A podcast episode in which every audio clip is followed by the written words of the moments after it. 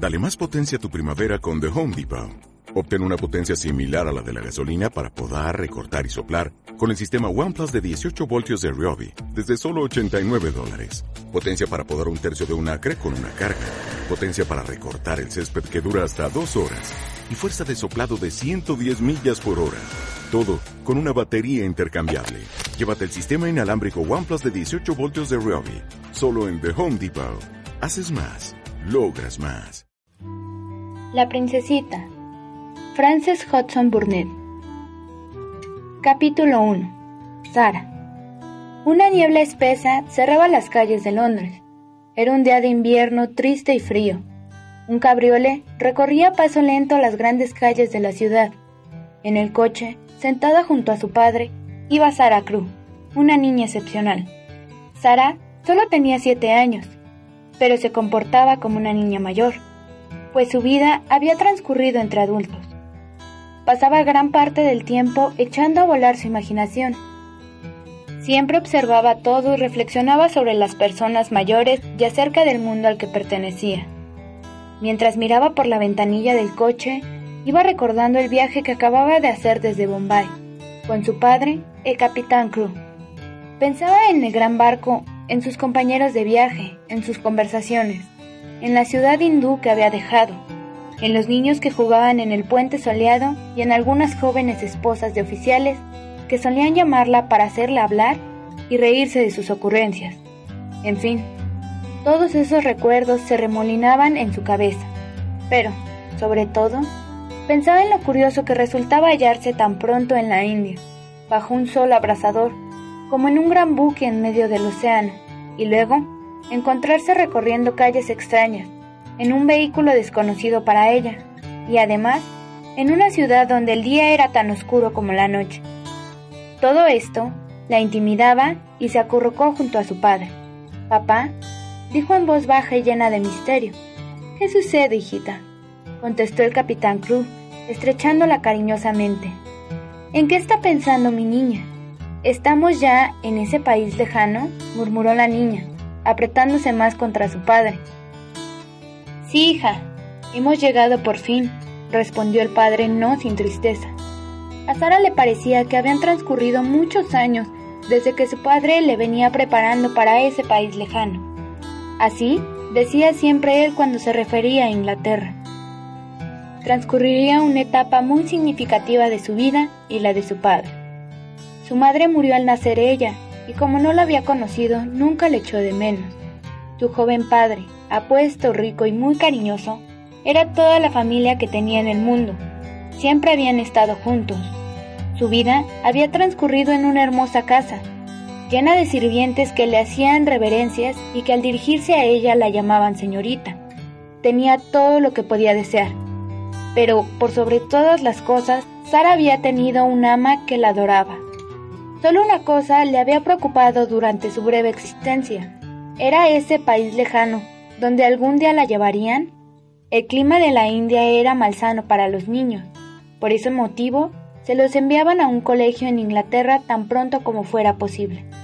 Sara había visto a varias de sus amiguitas desaparecer de esa manera, y luego oía que sus padres hablaban de ellas y de las cartas que recibían. Sabía que algún día llegaría el momento en que ella también debería irse. Por eso, le gustaba tanto escuchar los cuentos del viaje y de ese lejano país que su padre le narraba. Pero le entristecía la idea de tener que separarse de su ser más querido. ¿No podrías quedarte allá conmigo, papá? había preguntado en cierta ocasión. Su padre le respondió que su ausencia no se prolongaría mucho tiempo y agregó, estarás en una casa hermosa, donde hay muchas niñas como tú y jugarás con ellas, y yo te enviaré muchos libros y todo lo que tú desees crecerás tan rápido que no te darás cuenta que el tiempo ha pasado. Cuando ya seas lo suficientemente mayor y lo bastante instruida para regresar a la India a cuidar a tu papá. A Sara le agradaba la idea de atender su hogar, de sentarse en la cabecera de la mesa junto a su padre, conversar y leer sus libros preferidos. Y, si para ello debía ir a Inglaterra, estaba decidida a partir. La consolaba pensar que podría leer y estudiar, que no había otra cosa en el mundo que le gustara tanto.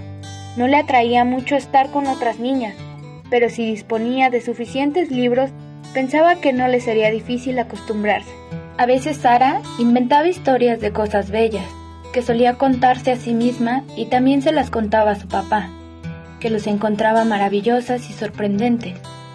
Bueno, papá, dijo Sara suavemente, ya que estamos aquí, lo mejor será resignarnos. El padre sonrió ante tal comentario, más propio de un adulto que de una niña, y la besó con ternura. Pero a él le costaba resignarse a separarse de su pequeña Sara y volvió a abrazarla con cariño.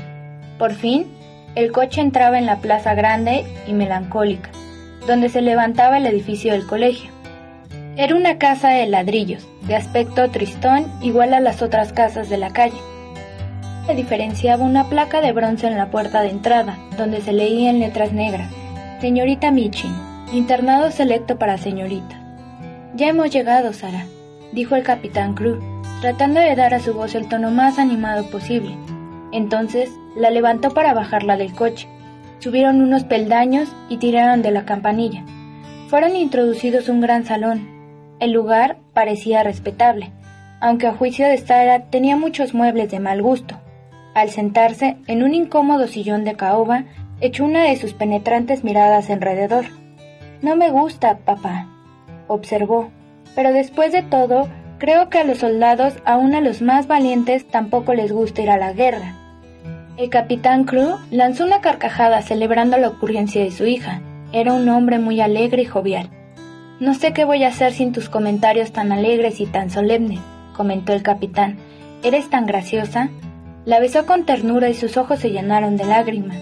Fue justamente en ese instante cuando la señorita Michin hizo su entrada en el salón, sonriendo al ver al capitán y a su hija. Al observarla, a Sara se le hizo bastante parecida a la casa alta y desabrida, a la vez que respetable y fea.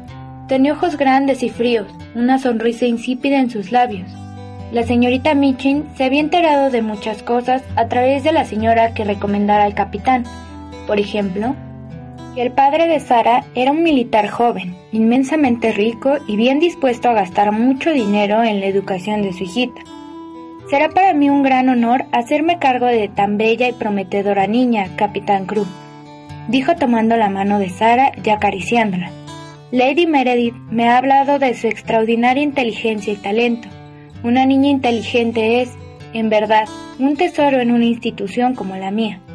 La niña, sentada junto a su padre, miraba fijo a la señorita Michin y, como de costumbre, pensaba en algo poco común para una chica de su edad. Según Sara, había dicho cosas que no eran verdad. No se consideraba hermosa, aunque la gente la encontraba bonita, más bien se encontraba feucha. Por eso le habían molestado los halagos de la señorita Michin. Sara era ágil y delgada, algo alta para su edad y su cara. Era pequeña, pero atractiva. Sus ojos, grandes, de color verde grisáceo, mostraban una mirada intensa bajo topidas pestañas negras. Su pelo era negro y abundante. Con el tiempo, la muchachita descubrió que la señorita Michin repetía los mismos halagos a cada familia cuya hija ingresaba al colegio. Su padre la había llevado al internado porque las dos hijas de Lady Meredith habían sido educadas en él, y el capitán Crew apreciaba mucho la experiencia de esa señora. Sara iba a ser lo que solía llamar una pupila especial y gozaría de mayores privilegios que los usuales en el internado. Dispondría de un bonito dormitorio con salita bien amueblados, Tendría su coche con un pony y una doncella para ocupar el lugar del ama que le había criado y que había quedado en la India. Su educación no me preocupa en lo más mínimo, decía el capitán Crew mientras acariciaba a su hija. El problema consiste en que aprende con mucha rapidez. Está siempre con su naricita enterrada en los libros. Debería jugar más con las muñecas y salir de cabalgata o salir de compras. Papá, advirtió Sara, si yo saliese a menudo a comprar muñecas, pronto tendría tantas que no podría quererlas a todas. Las muñecas son amigas íntimas, como lo será Emilia, por ejemplo. El capitán Crew miró a la señorita Michin y esta a él. ¿Quién es Emilia? preguntó extrañada la señorita Michin. Cuéntale a la señorita, Sara, dijo el capitán con una sonrisa. La mirada de los ojos de color verde gris de Sara se tornó dulce y grave, al mismo tiempo al responder. Es una muñeca que aún no tengo, pero que papá está decidido a comprarme. Saldremos juntos para ver si la encontramos. La llamaré Emilia y será mi amiguita cuando papá se haya ido. La necesito para conversar con ella y contarle mis cosas. La sonrisa agria de la señorita Michin se volvió muy lisonjera. ¡Qué niña más original! aduló. ¡Y qué graciosa! Así es, asintió el capitán Crew, rodeando a Sara con el brazo. Es una persona preciosa. Cuídemela mucho, señorita Mitchell. Sara se alojó con su padre en el hotel hasta el día en que él embarcó para la India. Pasearon por la ciudad y visitaron varias grandes tiendas, comprando una enorme cantidad de cosas, muchas más de las que Sara necesitaba. Entre los dos armaron un guardarropa demasiado abultado para una niña de 7 años. Vestidos de terciopelo, otros de encajes o con ricos bordados, sombreros con plumas, abrigos de armiño, cajas de guantes, pañuelos y medias de seda. Era tal la cantidad y la calidad de las compras que las vendedoras de las tiendas murmuraban entre sí. ¿Quién será esta niña un tanto extraña con una mirada tan solemne? Tal vez sea una princesa extranjera. Visitaron muchas jugueterías, buscando la muñeca soñada para Sara. Vieron unas que eran grandes, otras pequeñas, con ojos negros, con ojos azules, de diferentes colores de pelo, con ropa y sin ella. Visitaron muchas jugueterías. Quiero que Emilia sea no como si fuese una muñeca de verdad, insinuó Sara. Tiene que mirarme cuando le hable, como si me escuchara. Lo que pasa con las muñecas, papá, e inclinó la cabeza a un lado, reflexionando. Es que nunca parecen escuchar. Después de mucho buscar, decidieron continuar la búsqueda, caminando y observar mejor los escaparates mientras le seguía el coche. Pasaron por dos o tres establecimientos sin entrar. Cuando al aproximarse a una tienda que en realidad no parecía muy importante, Sara se sobresaltó y oprimió el brazo de su padre. Oh, papá, exclamó, ahí está Emilia. Su rostro enrojeció y sus ojos brillaban como si acabase de tropezarse con su mejor amiga. Debe estar esperándonos, dijo. Entremos a buscarla. Cuando Sara tuvo a la muñeca en sus brazos, le pareció que ambas se habían reconocido inmediatamente y con la mayor naturalidad dijo, Emilia, te presento a mi padre. La expresión de ojos de la muñeca era particular, de color azul claro y de mirada inteligente, suaves y espesas pestañas, verdaderas pestañas y númeras líneas pintadas. Era grande, aunque no lo suficiente para resultar incómodo llevarla. Tenía el cabello rizado de color castaño dorado. Por supuesto, papá, dijo Sara, admirando el rostro de la muñeca que tenía sentada en las rodillas. Claro que esta es Emilia. Por lo tanto, compraron a Emilia. La llevaron a una casa de modas infantiles, donde le tomaron las medidas para hacerle una serie de trajes tan sustosos como los de la propia Sara. Tendría abrigos, blusas y faldas, una hermosísima ropita interior adornada de encajes. También tendría guantes, pañuelos y pieles. Desearía que pareciese una niña que tiene una buena madre, y su mamá soy yo. Pero más que esto, quiero que sea mi compañera. El capitán Crew había gozado enormemente con el paseo, pero la angustia atenazaba constantemente su corazón. Se acercaba el momento en que debía separarse de su adorada y singular compañerita. Esa noche no consiguió conciliar el sueño y se levantó a contemplar a su hija, que dormía abrazada a la muñeca. Emilia parecía una niña de verdad, así que el capitán se sintió reconfortado al contemplar ese cuadro. Ay, Sarita, pensó, no creo que te imagines cuánto ha de echarte de menos tu padre.